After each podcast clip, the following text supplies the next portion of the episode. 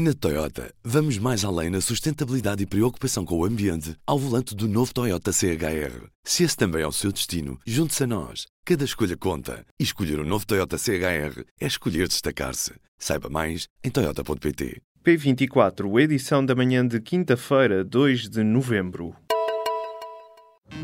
Apresentamos a nova gama de veículos híbridos plug-in. Uma tecnologia que veio para mudar o futuro. BMW iPerformance. O Ministério Público Espanhol pede prisão preventiva para todos os elementos do governo catalão deposto, à exceção de Santi Vila, que pouco antes da declaração unilateral de independência apresentou admissão.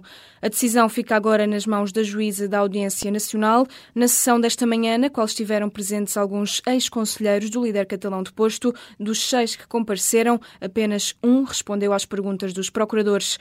Carlos Puigdemont e os restantes ex-conselheiros já tinham dito que não iriam aparecer para serem ouvidos pela juíza. Puigdemont continua em Bruxelas, de onde pretendia responder por videoconferência. Não comparecendo na audiência nacional, o ex-líder catalão fica sujeito a uma ordem de detenção europeia. Ainda esta manhã foram adiadas por uma semana as audiências no Supremo Tribunal dos ex-deputados que vão responder pelos crimes de rebelião, sedição e desvio de fundos. Os elementos do governo deposto ganham assim mais tempo para prepararem a defesa. Os ex-deputados vão ficar sob vigilância policial até a audiência no Supremo, que fica então marcada para o dia 9, para garantir que continuam em território espanhol. O Governo vai abrir na próxima segunda-feira uma segunda fase do Programa de Regularização Extraordinária dos Vínculos Precários na Administração Pública. Esta fase é destinada a trabalhadores da administração direta e indireta do Estado ou do setor empresarial do Estado. Em comunicado, o Ministério do Trabalho, Solidariedade e Segurança Social escreve que o novo período vai decorrer entre os dias 6 e 17 deste mês e destina-se a todos os trabalhadores que podiam ter submetido requerimento no período que decorreu em maio e junho últimos, mas que por algum motivo não o fizeram. Se o governo avançar com o orçamento do Estado para 2018, tal como está, os polícias voltam ao protesto. Quem o diz é o presidente do Sindicato Nacional da Polícia. Armando Ferreira afirmou que a esmagadora maioria dos agentes não vai progredir na carreira no próximo ano, apesar do descongelamento previsto para a função pública a partir de janeiro. Ao público, o sindicalista explicou que os profissionais da PSP são os mais prejudicados da administração pública e que, se o orçamento do Estado não for corrigido, no dia seguinte à aprovação do documento, diz vão começar os problemas. O Sindicato da Polícia diz que continua à espera de uma reunião com a tutela. As preocupações do setor foram enviadas pelo sindicato na última sexta-feira ao Ministério da Administração Interna, aos grupos parlamentares e ao Presidente da República. O Governo e o Bloco de Esquerda estão a negociar um bónus para reformas antecipadas com cortes durante o período da Troika. O líder parlamentar do Bloco, Pedro Felipe Soares, diz que o Executivo aceitou discutir um modelo a partir da próxima semana. Fonte do Governo confirmou a informação ao público. Pedro Felipe Soares fala num universo não superior a 10 mil pessoas. O deputado explicou ainda que em cima da mesa está a possibilidade dessa compensação ser feita através de um complemento solidário para idosos. O Parlamento começa precisamente hoje a discutir o orçamento do Estado para o próximo ano na generalidade. Os deputados da Comissão de Inquérito do Parlamento Europeu aos Panama Papers condenam o apagão informático de 10 mil milhões de euros do fisco. As conclusões já foram publicadas no relatório final da PANA, sendo que o documento aguarda agora a votação em plenário em Estrasburgo. O documento faz ainda referências ao colapso do BES, banco por onde passou a larga maioria das transferências alvo do apagão. O parágrafo sobre a fuga dos 10 mil milhões de euros foi incluído no relatório pela mão da eurodeputada do PS, Ana Gomes, vice-presidente da Comissão PANA, e à versão inicial desse texto foi ainda acrescentada por sugestão do centrista Nuno Melo, onde são referidas as acusações do Ministério Público a José Sócrates. O ministro do Ambiente diz que a taxa de IRS do arrendamento pode ser competitiva se baixar para os 20%. Em entrevista ao Jornal Público e à Rádio Renascença, João Matos Fernandes explicou a medida.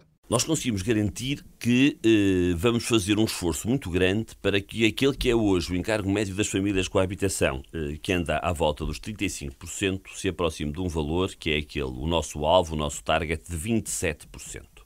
E por isso, eh, esta nova política de habitação, eh, reforçando a, ideia sempre de que existem famílias carenciadas eh, e que é mesmo necessário voltar à habitação social, aquilo que nós queremos é mesmo ir para além dela e ter uma política que permita o acesso universal à habitação. Nesta entrevista, o Ministro do Ambiente falou das novas medidas que constam no orçamento do Estado para o próximo ano, como a nova taxa a pagar sobre o uso de embalagens de plástico. João Matos Fernandes explica que o objetivo do governo é incentivar os consumidores a utilizar embalagens reutilizáveis. Em discussão está também a criação de um passe de mobilidade para qualquer tipo de transporte que visa substituir o carro de empresa.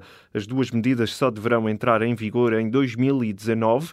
A entrevista de João Matos Fernandes pode ser ouvida na íntegra em público.pt.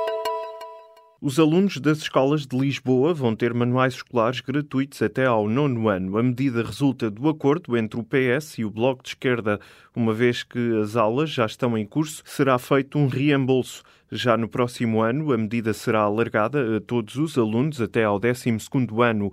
O acordo entre Fernando Medina e o vereador do Bloco, Ricardo Robles, começa assim a dar frutos. Além da educação, nos próximos meses serão discutidos outros temas como o Programa Público de Habitação. O FBI anunciou na noite de quarta-feira que interceptou um segundo suspeito do ataque de terça-feira em Nova York. Na véspera do Dia de Todos os Santos, o imigrante do Uzbequistão Saifullah Saipov atirou um caminhão contra peões em Manhattan. O atacante já foi formalmente acusado pela autoria das oito mortes que causou e parece ter ligações a outros suspeitos de terrorismo. Saipov, de 29 anos, já se apresentou em tribunal, mas de cadeira de rodas devido aos ferimentos que sofreu na fuga. Horas antes, pediu autorização para ter uma bandeira do Daesh no hospital. O New York Times diz que o ataque estava a ser planeado há muito tempo, talvez há um ano. O FBI procura agora informações sobre o segundo suspeito, Kadyrov, um uzbek de 32 anos, avança a Associated Press. Já o presidente norte-americano dispara em todas as direções. Donald Trump sugere prender o autor do ataque na base militar de Guantánamo e mudar a lei da imigração. O Futebol Clube do Porto está mais perto dos oitavos de final da Liga dos Campeões. Os Dragões venceram ontem à noite o Leipzig por 3-1. Herrera, Danilo e Maxi Pereira marcaram os golos dos azuis e brancos no estádio do Dragão.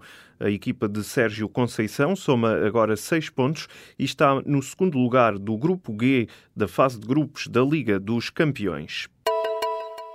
Na Toyota, vamos mais além na sustentabilidade e preocupação com o ambiente ao volante do novo Toyota CHR. Se esse também é o seu destino, junte-se a nós. Cada escolha conta. E escolher o um novo Toyota CHR é escolher destacar-se. Saiba mais em Toyota.pt.